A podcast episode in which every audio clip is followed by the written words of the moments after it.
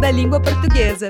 O público poderá visitar gratuitamente a instalação O Conto da Ilha Desconhecida, somente até o dia 24 de julho, no Museu da Língua Portuguesa. A instalação é uma barca inflável de 7 metros de comprimento, com várias criaturas e bonecos feitos de diferentes materiais, e ocupa o saguão B do Museu da Língua Portuguesa. O projeto é uma criação da companhia teatral Pia Fraus e foi livremente inspirado no livro O Conto da Ilha Desconhecida, do escritor português José Saramago. Na história, um homem pede que um rei lhe dê um barco para conhecer uma ilha desconhecida. O monarca atende o pedido do súdito, que então parte em sua aventura. Assim, o Museu da Língua Portuguesa tenta aproximar crianças e adolescentes do universo poético da obra de José Saramago. Para mais informações, acesse museudalinguaportuguesa.org.br. Apoio CBN.